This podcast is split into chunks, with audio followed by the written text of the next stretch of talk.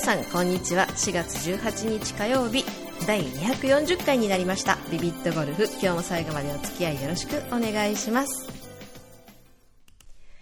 はい皆さんいかがお過ごしでしょうか？もうすっかり桜は葉桜になってきましたね。でもまたその葉桜の緑色っていうのも綺麗でなかなか私はいつもね毎年楽しみにしてるんですけど葉桜も綺麗で好きですね。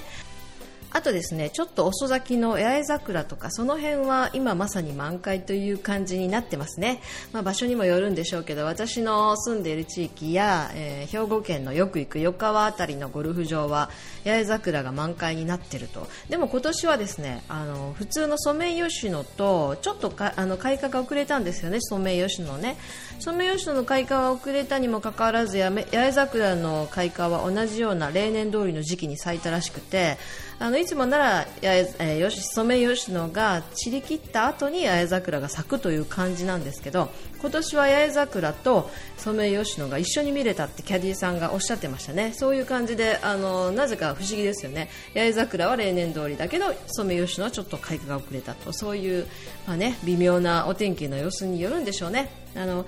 私の実はですね家の近所にもですねあれなんていう種類なのかわからないんですけどあの国道沿いにあのなんとかちょっと種類のわからないいつもソメイヨシノよりはちょっと遅咲きの桜がねずらっと並んで満開に今なってるんですけどあの1本だけ黄色い桜があるんです白い花白い桜がね例年同じ場所のその木だけが、えー、ピンクの桜に混じってそこだけ白い花を咲かせるんですけどよく見れば薄黄緑みたいな、ね、色なんですけどそれを木桜と呼ぶんだと。もうこれ本当の話かどうか分かりませんけどね。あのある時あのタクシーに乗ったらタクシーの運転手さんがあれがお姉さん木桜って言うんだよって教えてくれました、はい、あの木桜っていうねあのお酒の名前なんであの実際に木桜というものがあるっていうのを私も初めて知ったんですけどうちの近所に1本だけあります。もう本当にねあれ遺伝なんでしょうね。毎年その同じ場所のその木だけが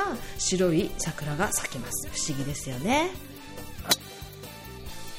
はい、桜の話はいいとして、えー、実はですね今日私はすごいことを皆さんにお伝えしたいと思います。はい、あのまあね、アプローチが得意な皆さんには関係ないお話かもしれませんけど私、この頃ですねあのアプローチ冬場にですねすごくアプローチに悩んだんですねこの1ヶ月ぐらいですかあの、まあ、冬場はそんなに悩んでなかったんですけどここ最近の3、4ラウンドが、えー、すごくアプローチに悩んであの、なんて言うんでしょう。あの、すごくね、芝の薄い砂だらけの、あの、難しいラインのゴルフ場に一度行ったんですね。で、その後ですね、あの、まあ、パターで言うとイップスって言うんですけど、でしょうけど、アプローチイップスみたいな状態になって、もうアプローチ構えた瞬間に、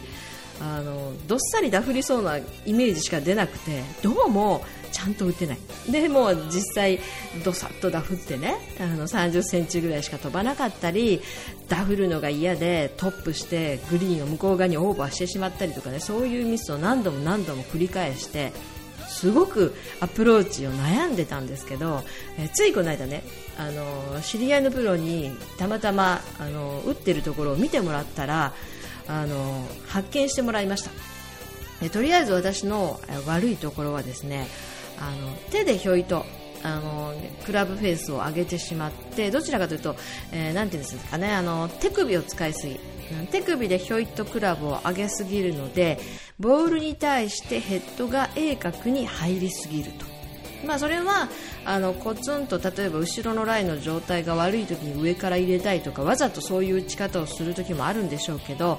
どうも下の状態が悪くてこうなだらかにこうボールに対してフェースが入らなさすぎてで手首を使使うということはフェースが開きますよね。なので開いたフェースがたまたまタイミングよく戻ってきた時にはいいんでしょうけどどうもこう怖さがあったりしてタイミングが自分の、ね、中のリズムが崩れると戻ってこないまま打ってしまうので思った距離をいかないだから私の場合はですねなぜかアプローチが全然フェースに乗らない球がフェースに乗らない乗らないというふうに悩んでたんですけど結局は鋭角に入りすぎて開きすぎたフェースが戻ってこないがために開いたままこすったような打ち方になってたっていう感じだったんですね。で、えー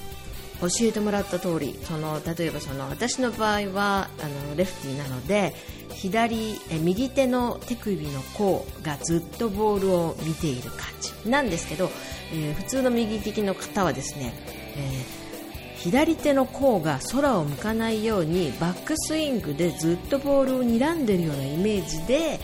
上げてそのまま打つ。手の甲がずれないように打つそういう感じで打ったらすごくねあのペースに球が乗ってあのちょんと打っただけでもパンと飛んでってくれてすごいいい感じに戻りました。はいあのまあ、これはでもアプローチだけだそうですね。あのショットの場合はやっぱり開いて閉じてという動きが入ることによって球の飛距離がアップしたりするので、まあ、アプローチだけですね、まあ、本当に30ヤードとか50ヤードまでのその低く長く出したいアプローチランニングアプローチですね。あの足を出したいような打ち方の時は特になだらかにフェースを使ってください。ということを教えてもらいました、アプローチに、悩んでいる皆さんはぜひですねあのフェースの面例えば腰から腰までのアプローチですよねそんなに3時9時とかね8時4時ぐらいまでのスイングの間はペースがずっとボールを見ているようなイメージで打つと失敗が大きくないない、えー、うまく出るようになるんじゃないかと思いますのでぜひ試してみてくださいね。とですね私はあのこの間 ABC ゴルフクラブに行ってきましたというようなお話をねあの Facebook やあちこちでお話ししたんですけどあの本当にあのこの時期あのフェアウェイがすごく芝が薄くてましてやそのグリーンもフェアウェイも土が入ったりエアレーションしていたりとかね。あまりいい状態でゴルフできないこの時期なんですけどさすがに ABC クラブはですねゴルフクラブはフェアウェイもふかふかであの歩いててね私あのコースではあまりあのカートに乗らないように歩くような癖をつけようとして頑張ってるんですけど歩いてても本当にねフェアウェイの歩いてて足元が柔らかい。ふかっとした芝ってすごく感じますね。あのカチカチのところを歩くとすぐこう、ね、足首とか腰とか痛くなってくるんですけど全然そんなことなくてふかっとした歩きやすい芝でした、はい、皆さんもぜひねあの関西に来る機会があれば ABC ゴルフクラブぜひ回ってみてはいかがでしょうか。はいそんな感じなんですけど実は私ですね明日は久しぶりにゴルフコンドルの後期と一緒にラウンドをすることになりました。はいあのご存知の方もたくさんいらっしゃると思うんですけどねあのちょっと有名になっちゃってすごくお忙しいのでなかなかねラウンドする機会もなくゴルフコンドルの配信もままならぬっていうぐらいねお忙しい方になってしまったんですけど明日なんなんと久しぶりにタイミングがあって一緒にラウンドをしてきますのでまた何かね あのゴルフコンドルのその後とかいろんなことが聞けたらいいなと思ってますのでまた次回の配信でご紹介できればなと思っています。では皆さん次回の配信も楽しみにお待ちください。今日もありがとう。